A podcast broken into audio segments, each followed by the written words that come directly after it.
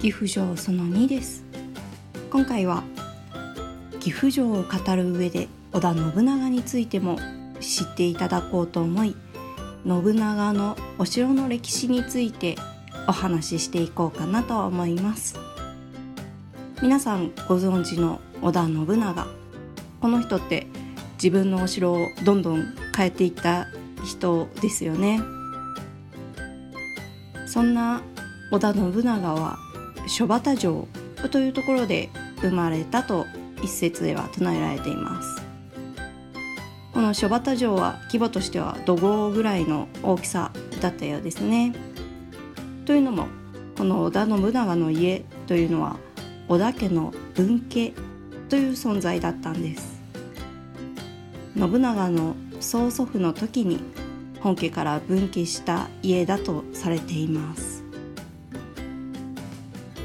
この諸畑城隣接しているのが物流拠点対馬なんですね。対馬は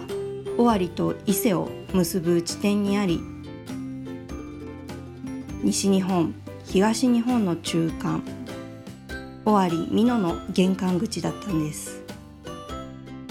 なので物流によって経済を回していたようです。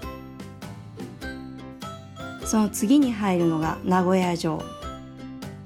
現在の愛知県名古屋市にある名古屋城の名前の語源ですね。だいたい二の丸あたりにあったとされています。当時の名古屋の漢字は那覇の那那須の那ですね。に古い。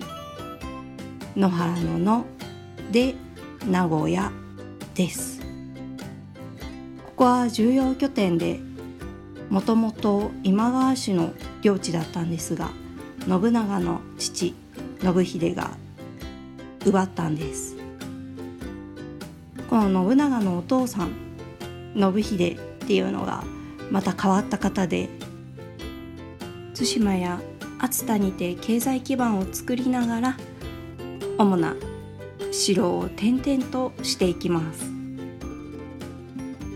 当時の大名からしたらお城を転々とさせるのは珍しいんですよね名古屋城に関しては元服前の信長に城を渡していてでこういったお城の使い方であったり経済基盤の作り方っていうのは父親から継承しているんでしょうね。で信長が次に城主になったのが清須城。清須会議でも有名ですね。もともと織田家の本家守護大名家が治めていた場所になります。で血はつながってるんですけれども平和的なあのお城の浄土というわけではなかったようですね。織田信長はこの頃に本丸に御殿を作ったり天守閣のような高い建物を作るようになったそうです。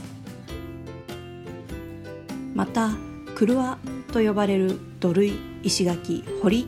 などで区画したところなんですけれどもその車の要所要所に石垣を置いていたようです。ちなみに名古屋城と清洲城は深い縁があるんですね。信長が統制していた頃の名古屋城は後々廃城になってしまうんですがそこに新たに城を築いたのが徳川家康です。徳川家康はここに清洲城で使用されていた石であったり木材を再利用していきます。現在の名古屋城の西北にある住櫓の別名に清須櫓というのがあるんですがそれは清須城の天守に使用されていた古材を使っていることから清須櫓と言われているようですね。そして信長の父信秀が何度も支配しようとしていた稲葉山城。現在の岐阜城を狙うため稲葉山城を見ることができる小牧山城へ移っていきます。わずか4年しかいなかったんですが小牧山城では当時の岐阜城稲葉山城を意識してなのか山全体を要害化して石垣を築いたり天守を築いたりしていますね。この小牧山城岐阜城安土城を比較していくのがまた面白いポイントです。まず小牧山城は85メーターの山。山頂に主要角を置いてでその下の斜面に23段の石垣まあ、これ近年発掘されたものなんですけれどもその23段の石垣があったんですね。で南の麓から山頂に向けて直線の大手道が途中まで続いていってでその途中からこう曲がりくねった山頂にはなかなかたどり着けないような道が整備されています。で岐阜城は標高329メーターのところにあるって言いましたよね。で同様に3段ぐらいの石垣の上に主要角があるんですね。でこの辺りが小牧山城に似てるんですけれどもやはり規模というのは大きくなっています。安土城に至っては198メーターの山山頂部分に同様の段々に積まれた石垣のまた上に高い石垣が積まれています。徐々に石垣技術が発展した様子がわかると思うのでそれを確認しながらそれぞれのお城へ行ってみると楽しいかなと思います。で安土城も小牧山城と同様に直線部分から、まあ、山頂に向けてですねあの登ることができるんですけれども途中から曲折曲がりくねった道を繰り返しながら山頂に向かう構造になっていますそんな安土城は岐阜城よりも低い山に位置していて戦乱のためのお城ではなく交通船での流通を意識し経済発展安定の世を築くためのお城だったことが伺えますね。まあ、ただ湿地帯だと敵に攻められにくいという点から安土に城を築いたなんていう話もあるんですが当時安土城はですね見学料を払えば内覧できるそんなような現在にも通じる仕組みがあったようなのでどうなのかなって思ってます。お金払えば中見れちゃうんですからね。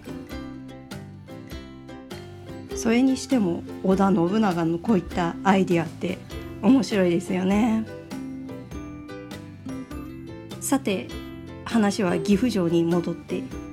織田信長がいた岐阜城というのは多くの来客がありました。有名なところで言うとポルトガルからの宣教師ルイス・フロイスですね。ロイスが書いた日本史っていうのは日本各地のことが書かれているのでとっても面白いですよ。何せ当時のポルトガル人から見た日本っていうのは異質だったはずですからね。石垣の技術に関しては石灰をつなぎとして使用しないんだっていうふうに驚かれています。日本の文化には地震との関わりが大きく影響してきますからね。石灰でつなぐなんて文化が出てこないんでしょうね。あとは岐阜城については建物についても宮殿のようだというふうにおっしゃってたりします。ぜひフロイスの日本史については多くの書籍が出ているので読んでみてくださいそんな感じで終わりにしようかなと思いますありがとうございました。